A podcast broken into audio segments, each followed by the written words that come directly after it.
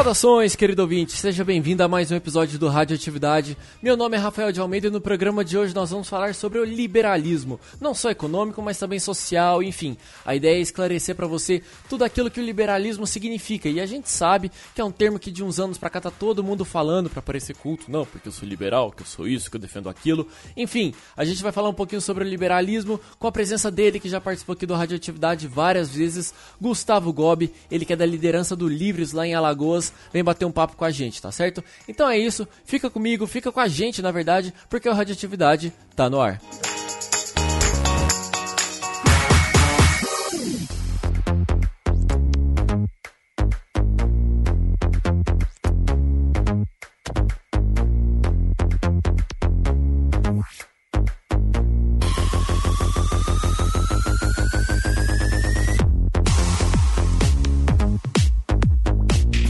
Antes da gente entrar de vez no assunto, é sempre bom lembrar que você pode escutar todos os episódios do Radioatividade no Spotify, só você pesquisar lá como podcast Radioatividade, ou também nos milhares de aplicativos de podcast que existem por aí, da Apple, do Google, enfim, tem muita opção que você pode também que você também pode pesquisar Radioatividade que vai sair lá todos os nossos episódios, tá bom? Se você não tem aplicativo e quer escutar pelo site, vai lá no www.podcastradioatividade.com.br radioatividade.com.br. E se você quiser mandar algum comentário, algum feedback, vai lá no arroba Rafael de Almeida ou arroba o Radioatividade no Twitter, tá bom? Só mandar lá seu recadinho eu vou receber e eu vou ficar muito feliz, tá bom? Para fechar esse bloco dos recadinhos aqui, eu queria mandar três beijos especiais para Aline Franca, Matheus Malex e Luiz Felipe Rosa, que sempre comentam, sempre mandam mensagens, sugestões de pautas, estão sempre comentando, conversando comigo aqui sobre os episódios do Radioatividade, tá certo? Beijo grande, pessoal. E agora, chega de information e vamos ao tema do dia.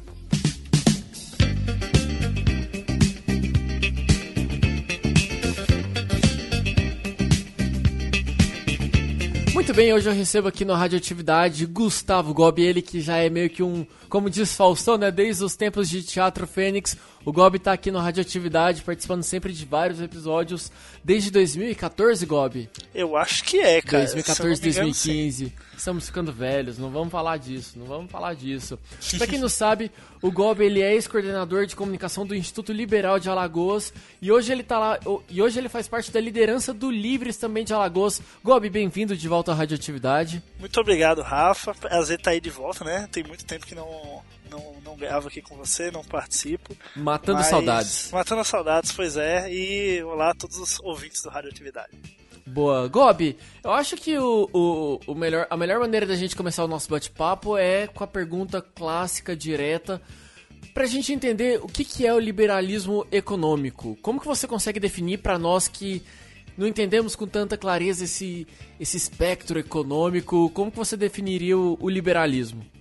Ok, o, assim, em termos gerais, é, eu acredito que todas as, as vertentes ideológicas elas têm como objetivo um mundo melhor, né? O problema, a questão a se debater são as vias, né? Alguns acreditam que a via é o socialismo, alguns acreditam que a via é o liberalismo, mas o objetivo final é sempre ter um mundo melhor, né? Progredir com a humanidade e tudo mais. O que o liberalismo pega é que para que as pessoas, uh, enfim, evoluam, o mundo evolua e a gente tenha um bem-estar social maior em geral, uh, as pessoas precisam ser livres no sentido eh, econômico e no sentido social para exercer o que quiserem exercer. Então, por isso que a partir daí uh, você vai ver muitos liberais defendendo privatizações, abertura de mercado, é, baixos impostos, porque to, to, todas essas coisas, né? Uh, empresas estatais, um Estado inchado, ou muita burocracia, muito imposto, limita a liberdade das pessoas de conseguirem fazer a economia gerar e assim a humanidade progredir. Né? Em termos Mas... simples é isso. Mas não é muito utópico pensar nisso? Não, o tópico é você imaginar, né, como liberal ele pega um estado reduzido, certo? Não um estado inexistente, não é utópico pensar isso. Até porque temos diversos países que têm estados enxutos e que adotam políticas liberais e que são países de primeiro mundo e que enfim, fazem é, são evoluídos, enfim, tem progresso ano após ano. Eu acho que dá pra gente até dizer, então, que existe muito liberal que nem sabe que é liberal. Que, Concordo que, que, que defende uma, uma menor participação do governo, por exemplo, na economia, é, e que defende isso, mas que nem sabe que defe tá defendendo o liberalismo. Porque eu acho que hoje também existe muito essa essa concepção. Eu acho que o liberalismo ele tomou uma imagem nova nos anos recentes aqui do nosso país, principalmente, e a impressão que eu tenho é que as pessoas têm uma certa um pré-julgamento de ser algo meio elitista e Sim. E, enfim, não sei se faz sentido esse comentário. Faz sentido sim. É, infelizmente ficou, se tornou algo, uh, uma narrativa é, bastante presente de que o liberal é defensor de empresas, ele é defensor de empresários. Amoedo, porque... né? João é, Amoedo. Uma, uma, uma, o Amoedo acho que é um rostinho assim que representa bem esse, essa vibe empresário, empreendedorismo, né? Que a gente vê por aí. Mas a grande diferença, e aí é onde essa narrativa tá errada, é que na verdade o liberal não defende empresas. O liberal ele defende mercado. E qual é a diferença disso? Quando você defende empresas, você defende que, se eu tenho aqui, por exemplo, ah, essa empresa aqui ela fabrica, não sei, chinelos, certo? E é importante para a população que uma empresa produza chinelos, porque as pessoas compram chinelos, né? Então você, como Estado, como governo, vai lá e fala, não, vamos continuar dando apoio para essa empresa aqui, porque é importante para as pessoas é, ter chinelos. Uh, isso, nesse, nessa forma de você apoiar uma empresa, né, e aí quando eu falo apoiar, claro, no sentido de política de Estado, é subsídios, é, enfim, regras especiais para aquela empresa, ou algo do tipo, isso não é liberalismo, tá? Isso é você defender a empresa, uma empresa ou empresas específicas, certo? O liberal, o que, que ele vai fazer? Ok, existe essa empresa aqui que uh, fabrica chinelos, ok? Existem outras empresas que fabricam chinelos. Vamos diminuir impostos para todas, vamos diminuir a burocracia para todas e elas compitam entre si para poder oferecer os melhores produtos, os melhores chinelos e o povo vai decidir de qual empresa quer comprar, né? Claro que essa competição, essa Não, mas aí então eu, eu, eu vou te trocar agora. É, vamos, trans, vamos pegar o seu exemplo dos chinelos e vamos substituir por companhias aéreas. Ok. Vamos diminuir a regulação das companhias aéreas, porque as passagens vão ficar mais baratas, vamos diminuir imposto e tal. E a gente tá vendo que a realidade está caminhando num, num, sentido totalmente oposto nisso, né? Passagens mais caras, estão cobrando tarifa para bagagem, tarifa para assento. Não era isso que o liberalismo deveria ter como consequência final? O favorecer o consumidor e não aumentar a competição e prejudicar nesse aspecto? Como que você enxerga isso? Então, vamos lá. O setor de aviação aérea no Brasil é um setor extremamente regulado, certo? E você simplesmente diminuir essa regulação não é suficiente. Na verdade, pode ser até pior. Por quê? E isso realmente está acontecendo como você falou, é a verdade, a gente não pode negar a verdade. Diminuir, é, diminuiu a regulação, mas piorou ué, o que está acontecendo? O liberal não falou que ia melhorar? Né? Como que isso funciona?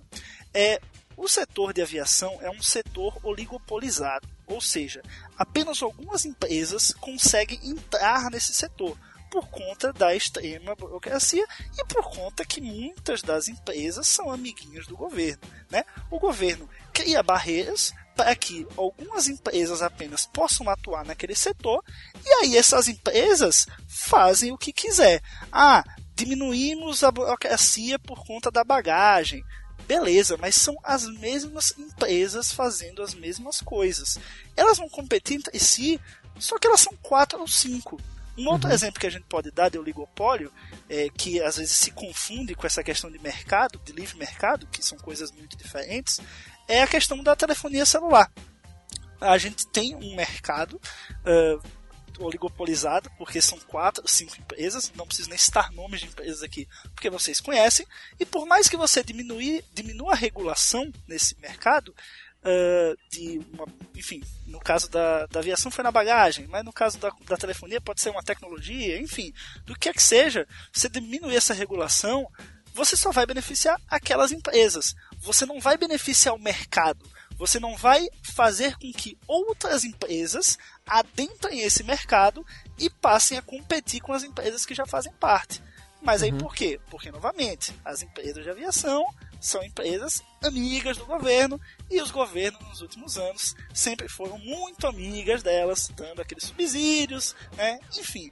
Então existe uma diferença muito grande de um mercado livre para um mercado oligopolizado, certo? Entendi. É o caso das companhias aéreas, é, os, é o caso da telefonia, enfim. Infelizmente no Brasil muitos setores ainda são controlados por pequenos grupos. Então retirar quando quando a gente fala em privatizar é, e, e desburocratizar, a gente não pode fazer isso achando que é o suficiente. O X tá. da questão é abrir o mercado. Tá, mas aí então vamos. Tem algum exemplo de setor ou de economia que o liberalismo hoje ele já dá sinais claros de. De, de ser positivo para o consumidor, de ser positivo para a população, ou isso aqui no Brasil ainda tá estamos caminhando para isso? Você fala aqui no Brasil em específico ou um exemplo qualquer. É, eu acho que no, no, Brasil, não sei se tem um exemplo que. Porque no Brasil acaba sendo mais próximo da nossa realidade. Sim, sim, sim. Ok. Uh, no próprio setor da aviação, a gente não começou ainda a ter uma diferença, mas a gente vai começar a ter uma diferença agora, né? Porque no final do ano passado, uh, o Temer, nos últimos momentos do mandato dele, uh, assinou um decreto permitindo uma maior participação de empresas de fora no mercado de aviação nacional, certo? O que, é que isso quer dizer? Que empresas de fora vão vir para cá competir com as empresas que já estão aqui. Então, por mais que seja um pequeno passo né, em direção à abertura de mercado, Claro, não é o excelente, até porque uh, ainda existe um limite de participação, né? O ideal para o liberal seria não ter, né? Que as, as, empresas competirem como quisessem. Quer vir uma empresa de fora aqui e oferecer serviço melhor, que venha, né? Então a gente vai começar a ver agora algumas três empresas uh, dessas tipo low cost, né? Da Europa uh, já confirmaram a atuação no Brasil, que vão ter atuação no Brasil por causa dessa abertura maior de mercado. Então, às vezes, a gente acaba pensando nisso, como a gente falou, né? Ah, desregularizou, desburocratizou, mas não resolveu nada. O importante mesmo é abrir o mercado. Então, agora a gente vai começar a ver alguns reflexos de melhora nesse setor, né? Aí, indo no setor que a gente está falando de, de companhias aéreas, né? o setor tá. de aviação. Mas aí, então, agora eu acho que a gente pode levar a conversa para um, um outro aspecto, porque assim, quando a gente fala de, de liberalismo econômico, a gente pensa basicamente em economia, em empresas, em Sim. negócios, dinheiro, mas como que o liberalismo ele, ele lida e ele impacta positivamente nas, vou chamar de minorias, naquela parcela da população que não tem infraestrutura, que não tem... É, que, que, a gente sabe que o Brasil é um país muito desigual. Tem, muito, sim, sim. É, é, é, tem muita desigualdade e existem inúmeros grupos e minorias. Quando a gente fala do liberalismo econômico, a gente associa já direto com o capitalismo, mercado, que também liga à desigualdade. E aqui também eu não quero falar, não estou fazendo uma, o papel de advogado do diabo do capitalismo. Eu acho que é importante deixar isso claro. Como que o liberalismo ele também é, colabora e contribui com o desenvolvimento de classes, de classes mais baixas da, da população, de quem realmente não tem ali uma infraestrutura e que está distante desse universo de empresas, negócios, sabe? Como que Sim. impacta? Pois é, essa uh, o liberalismo, como você falou, né, ele acabou ficando elitista justamente por ficar nesse ambiente. O debate e a própria estética do movimento liberal fica muito nesse ambiente de, de, negócios, de business, de empreendedorismo, que é uma coisa bacana, mas enfim, chega uma hora que cansa, né? Eu mesmo como liberal já tô cansado desses caras que são parecem é modinha, coach, né? né? É, parecem uns coach assim. Então é, é uma estética uh, que eu, eu não gosto.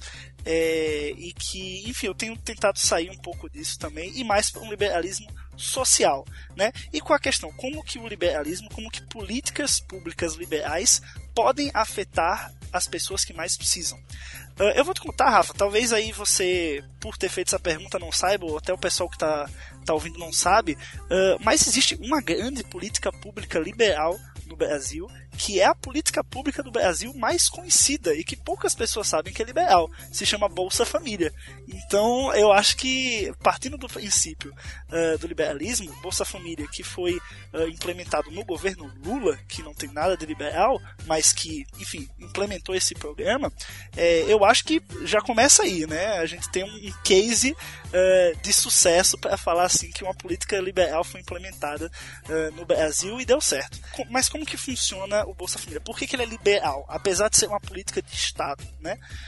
por que, que o Bolsa Família faz? Ele pega o dinheiro de imposto, certo? Uh, e devolve esse dinheiro de imposto em forma de dinheiro. Né? Então não tem nada melhor para um, um liberal, ou para o povo em si, que uh, você dar de volta o dinheiro que ele deu imposto. Em vez de você pegar o dinheiro dele e passar para uma secretaria, para a secretaria construir um não sei o que mais, e fazer licitação, e aí nesse meio termo a corrupção come solta. Se em vez de fazer, prover 200 mil coisas diferentes para a pessoa, você pega o dinheiro e fala: toma, faz o que você quiser com esse dinheiro, esse dinheiro é teu, você tem a liberdade para fazer o que quiser com ele. Então, as pessoas, claro, ninguém vai conseguir viver só de Bolsa Família, né? Isso é uma grande mentira que vem sendo divulgada, é que, ah, esse cara é vagabundo, vive de Bolsa Família. Não existe. O valor do Bolsa Família é um valor pequeno, né? Pouco representativo, mas que pode fazer uma diferença para um investimento extra aí das famílias mais pobres. Uh, então ele é liberal por causa disso. Ele pega o dinheiro que vem do imposto e devolve em forma de dinheiro. Ele dá liberdade de escolha e liberdade de compra para quem recebe ele, certo? Isso não sou eu que estou falando, que é, um, é uma política pública liberal, porque a concepção do Bolsa Família veio do economista liberal Milton Friedman uh, da Universidade de Chicago, Escola de Chicago, que é uma das mais conhecidas uh, do liberalismo mundo inteiro. Né? Então, é, começa daí. Eu acho que o primeiro, o primeiro case de sucesso liberal uh, no Brasil é o próprio Bolsa Família. Mas, no geral, né, como que políticas públicas liberais, eu falei aí de reduzir impostos, de diminuir burocracias, como que isso pode afetar diretamente a pessoa mais pobre, né? Porque a gente fala de Bolsa Família é meio que um pacote, um programa, né? Mas reduzir imposto não é muito um programa, é mais uma atitude do governo, né? uma ação do governo. Como que essas pequenas coisas também podem ajudar uh, as pessoas mais pobres? Bom, quando você diminui a burocracia e diminui os impostos, você vai incentivar que as pessoas façam, empreendam, e aí não sendo empreendedor de palco, empreendam de fato. Porque hoje no Brasil, 90% dos empreendedores que a gente chama, né? Você pensa no empreendedor, você pensa no cara rico, de gravata, o João Amoedo, mas 90% dos empreendedores do Brasil ganham dois salários mínimos ou menos. Então, o empreendedor brasileiro o rosto do empreendedor brasileiro não é o senhor João Amoedo. Não é o João Dória. Não é o João Dória. O empreendedor brasileiro é o cara que vende milho na esquina de onde tu trabalha. Entendeu? Esse é o verdadeiro empreendedor brasileiro. Então, quando você diminui impostos, diminui burocracias para beneficiar o ambiente de empreendedorismo, você não está, em essência, olhando para o cara lá do topo. Você está olhando para o cara da base, para os 90%. E aí, quem vai se beneficiar são justamente essas pessoas. Porque, cara, dois salários mínimos é pouca coisa. Eu sei que a média no Brasil é um pouquinho menor que isso, mas ainda assim é pouca coisa. Elas ganham até dois salários mínimos. Mas, então, mas aí são... então dá pra, dá pra falar então que, por exemplo, o, o, o, liberalismo, as pessoas que defendem o liberalismo também, elas, elas concordam, por exemplo, com o que aconteceu no ano passado da reforma trabalhista? Positivo. A reforma trabalhista, em muitos aspectos, foi muito positiva uh, para o ambiente uh, de negócios no Brasil. Quando eu falo ambiente de negócios, de novo, é, frisando, parece uma coisa muito coxinha, mas a gente está focando no cara que é empreendedor no 90%. Um pouco da informalidade, né? Ali dentro do não, esses do... 90% são. Esse, esse dado é de trabalho formal, né? São pessoas que têm ah, okay. uma microempresa uh, ou algo do tipo. Claro que vai ter muita, muita gente. O seu Zé que vende milho na esquina, às vezes ele pode não ser regularizado, né? Mas, enfim, ele não tem uma empresa, de, assim, propriamente dito, né, oficialmente falando, mas mesmo assim ele ganha o seu sustento de uma forma, numa forma de empresa, né, mesmo sendo ele, individual. E ele se regula economicamente de acordo com a realidade dele, do mercado onde ele está inserido, dá para dizer dessa maneira? Exatamente. E aí, quando a gente tira essas burocracias, essas regulações, a gente consegue também tirar esse cara da informalidade. Porque, por que, que ele está na informalidade? Porque ele quer não, eu acho que não. Todo, todo mundo quer ser, ser formalizado, né? Você, porra, vou, vou fazer uma empresa aqui, quero que a minha empresa esteja registrada para que eu possa emitir nota. Enfim, todo um acervo de coisas que. de benefícios que você tem quando você uhum. tem uma empresa dentro da lei, né? Acho que todo mundo pensa nisso.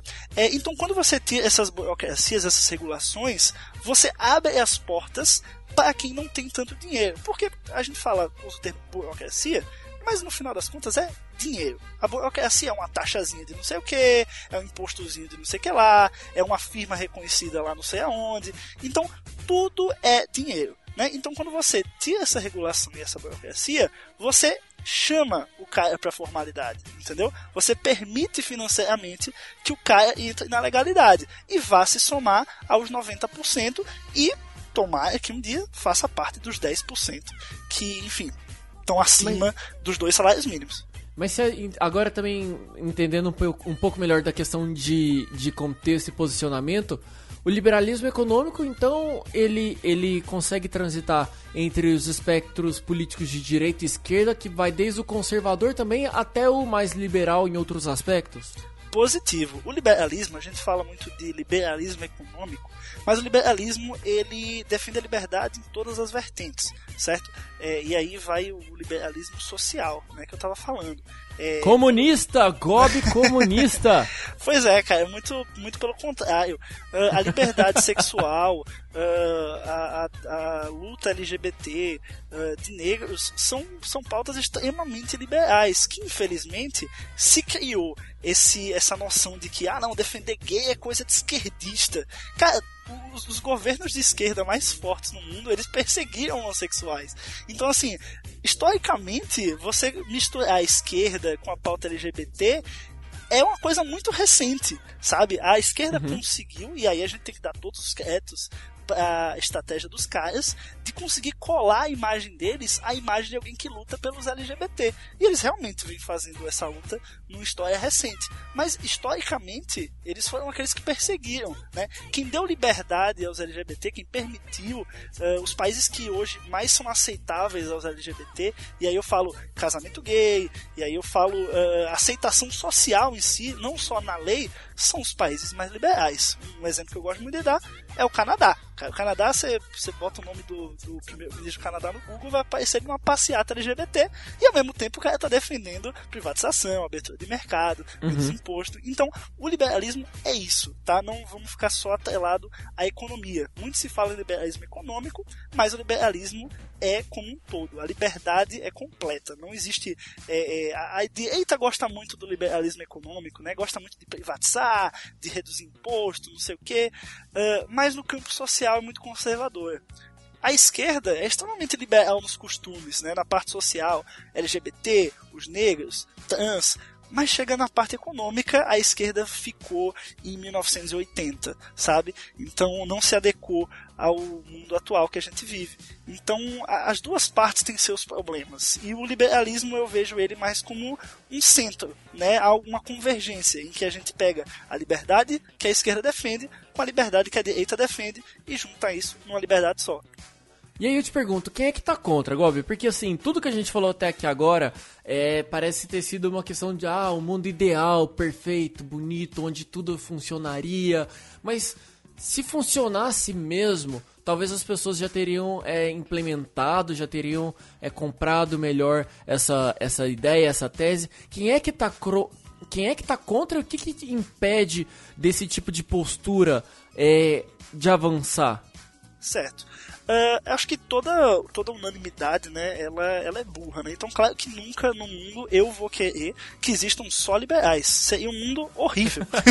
eu não quero um mundo só de liberais. Eu só quero um mundo com mais liberais do que o resto. Mas é uma democracia, né? Enfim. É, o que impede, né, de as pessoas aceitarem melhor uh, o, o liberalismo? Eu acho que é uma questão muito de comunicação né? Como a gente está aqui falando, explicitando o que é cada coisa, quebrando essa estética coxinha do liberalismo, que eu acho um saco. É, mas camisa pessoas, polo, camisa com polo, um suéter amarrado no pescoço. Ai, enfim, eu odeio isso, cara. Eu odeio isso muito. mas, enfim, existe uma questão de comunicação, né? Uh, infelizmente, uh, no Brasil, e eu coloco dentro do contexto brasileiro, os liberais acabaram se, se misturando muito com conservadores por conta da questão uh, da Dilma, né, da Dilma e do PT em si. Porque, enfim, liberais e conservadores foram às ruas para pedir a saída da Dilma, e aí muita gente olhou para os dois e falou: não, isso aqui é uma coisa só. Né? E aí Bolsonaro chega no poder, o presidente conservador, é, e aí a pessoa vai olhar e pensar, não, isso aí, as políticas que ele está implementando, isso aí é liberalismo, esse Bolsonaro é liberal. Não, Bolsonaro não é liberal. Nem economicamente ele é liberal, muito menos socialmente. Né? Então eu acho que por conta disso, né, esse fator histórico, a gente acabou se queimando um pouco. Tá? Claro, é, é legal que conservadores sejam abertos ao liberalismo econômico, claro. É legal que a esquerda seja aberta ao liberalismo social, acho ótimo. Quanto mais liberais eles puderem ser, melhor. Uh, mas eu só o objetivo da comunicação né, é deixar claro o que é o liberalismo de fato. Que, né, não existe metade. Né? Ou você abraça ou você não é, cara. Infelizmente a liberdade é uma só. É, então eu acho que a questão da comunicação é um dos motivos e também a questão dos privilégios e das boquinhas, as mamatas, eu diria. Porque pensa comigo, a gente tem, por exemplo, a Petrobras, certo? A Petrobras é uma empresa estatal que até hoje, querendo ou não, é cabide de emprego para muito político. O político bota a gente lá, bota amigo, bota parente, enfim, né? A gente viu Personal aí, trainer. Personal trainer, laranja, motorista, né? Sabe como é. Bom, enfim, vocês estão vendo que esse não é um problema da esquerda ou da direita, certo? Quando a gente tem uma empresa estatal tão grande, tão poderosa, certo? Lembrando que empresa estatal não é do povo, é dos políticos, né? Quem bota a galera lá para trabalhar não é a gente, é o político. Então, a empresa estatal lá com seus políticos, seus laranjas ou seus vermelhos, né? Eh, é um problema estrutural, né? É um problema do fato de que essa empresa está na mão do governo e que isso não vai mudar até que ela saia da mão do governo. Né? Então ninguém quer perder a boquinha. Entendeu? O político vai ser muito difícil você ver um político defendendo muitas privatizações, muitas aberturas de mercado, porque ele não quer perder o poder que ele tem ninguém, dentro daquela ninguém empresa quer estatal. mexer no seu. Pode ser de direita, de, o, o, o Emílio estava falando sobre isso no Pânico numa entrevista sobre a reforma da Previdência. E ele falou assim que, cara, os caras vão segurar até onde puder para não mexer no deles. Vai mexer no bolso, os caras Exato. querem segurar a grana deles. O cara que ganha uma aposentadoria milionária, milionária aí, vai, mas tipo, uma, uma, aposentadoria de cinco dígitos não vai querer mexer para poder, né, reduzir. Então, sim, assim, sim. e isso é algo que varia, que passa do dire... da direita para esquerda, no centro. Os caras que estão lá, infelizmente, não dá pra é, é, é, comportamento, não é nem postura ou ideologia. Eu acho sim, que é comportamento. Sim. É algo próprio sistêmico, né, cara? Você pensar que uh, vai fazer isso, vai se corromper e vai corromper a empresa simplesmente quem estiver lá, né? Porque é muito poder na mão de pouca gente. E o liberalismo é o oposto disso, né? Como a gente quer tirar essa empresa da mão do governo, a gente quer abrir o mercado, colocar essa empresa para competir com as outras, que outras empresas entrem para competir com ela. Então, cara, a gente, assim, entre aspas, tá meio que, que enfrentando a empresa. Tipo, a gente quer privatizar essa empresa porque ela entra em uma competição, né? E aí, nessa competição, ela vai se provar se ela é melhor, se ela é pior, enfim. Mas antes que isso aconteça, ela precisa ser privatizada e o mercado precisa ser aberto. É o caso da Petrobras, por exemplo. Mas agora, já caminhando para a reta final do nosso bate-papo, me conta uma coisa. O que, que é o Livres, que é essa, esse, esse grupo, essa, essa associação que a gente sempre vê você de camiseta e defendendo, e sou Livres. Conta pra gente o que, que é essa igreja. Bom, é, não, não é igreja, né, cara? Eu acho que, pelo contrário, até a gente tem muitas divergências dentro do próprio movimento, mas enfim, o Livres ele é um movimento super partidário, certo? Um movimento liberal por inteiro, nesse sentido que eu falei. É, é um, um movimento que defende a liberdade econômica, mas também defende a liberdade social. É, então, esse na verdade é um grande diferencial. Infelizmente, o movimento liberal brasileiro ficou muito contaminado essa questão de liberalismo econômico, econômico, econômico, esqueceu do social, então o Livres é um dos poucos que caminha é, nessas duas direções, nessas duas liberdades, né? Então, e é por isso que eu faço parte do, do movimento e, e, apoio tanto. Mas o interessante, e aí o, o, engraçado, né, que a gente sempre fica falando, ah, o liberal é, é muito misturado com o conservador, uh, o Livres, ele, na verdade, é para ser um partido ele é um movimento dentro do PSL, certo? Em 2016, ele surgiu como um movimento dentro do PSL em 2016 para mudar aos poucos os diretórios estaduais e assim meio que tomar o partido. Não é um golpe no partido, porque uh, essa transformação do PSL em livres tinha aval uh, das cabeças do partido.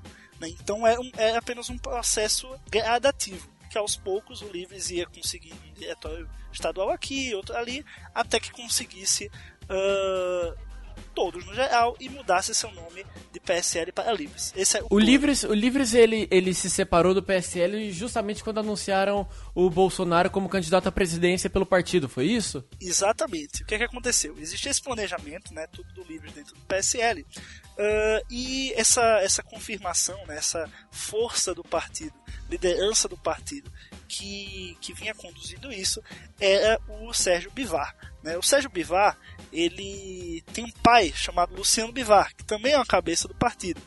É, que aí ele já foi presidente do. Esse, esse Luciano Bivar já foi presidente do esporte, é, time de futebol. É, o, recentemente agora, o Luciano Bivar, que, que tá coisado com esse negócio de laranja. Enfim, não é flor que se cheia de forma alguma, mas não é, é ele que estava envolvido com livres. O que, que aconteceu?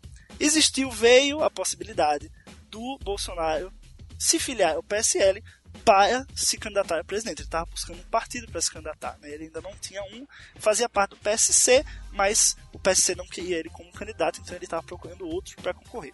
Uh, e aí o Luciano Bivar colocou o Bolsonaro debaixo do braço, chutou livres e colocou o Bolsonaro para dentro do partido e, na verdade, chutou livres no sentido figurativo, porque ele não expulsou ninguém do livres do partido. Quem quisesse continuar no partido poderia, mas no dia seguinte ao anúncio da filiação do Bolsonaro, o movimento Livres como um todo anunciou a desfiliação geral do partido. Então, não só por questões de compromisso, mas por questões ideológicas. Né? Bolsonaro não compactua em quase nada do que a gente defende. Então, uh, enfim, foi um episódio triste, né? Ele não, Gobi? Ele não? Ele, eu, total, ele não, cara. Eu fui, eu fui para as manifestações dele não, assim como eu fui para as manifestações contra a Dilma, contra o Temer. E, enfim, enquanto a gente precisar defender é anarquia, né? a liberdade, nem anarquia, cara, mas é, é mais liberdade. Infelizmente, estamos necessitados uh, uh, de mais liberdade uh, no país. enfim, PT advogava por uma liberdade, o Bolsonaro advoga por outro tipo de liberdade, mas nenhum deles de fato abraça o liberalismo. Então, enfim, estamos aí nessa luta. Acredito que aos poucos as coisas estão melhorando. É, felizmente, uh, o Paulo Guedes, que é ministro da Economia do Bolsonaro, é liberal na economia. Isso já é um avanço, porque no governo Dilma enfim, a gente nem isso tinha, né? Então, assim, aos poucos a coisa vai andando. Acho que o, o grande triunfo uh, do movimento liberal não foi nem ter, sei lá, entre muitas aspas, ter colocado Paulo Guedes lá, né? Uh, mas eu acho que o maior triunfo do movimento liberal foi ter mudado aos poucos a opinião pública. Antes privatização era palavrão, uh, antes abertura de mercado era palavrão, e enfim, antes as pessoas defendiam mais impostos, para oferecer mais serviços públicos para mais pessoas, e isso começou a ser debatido, né? começou a ser discutido. Uma outra voz começou a surgir.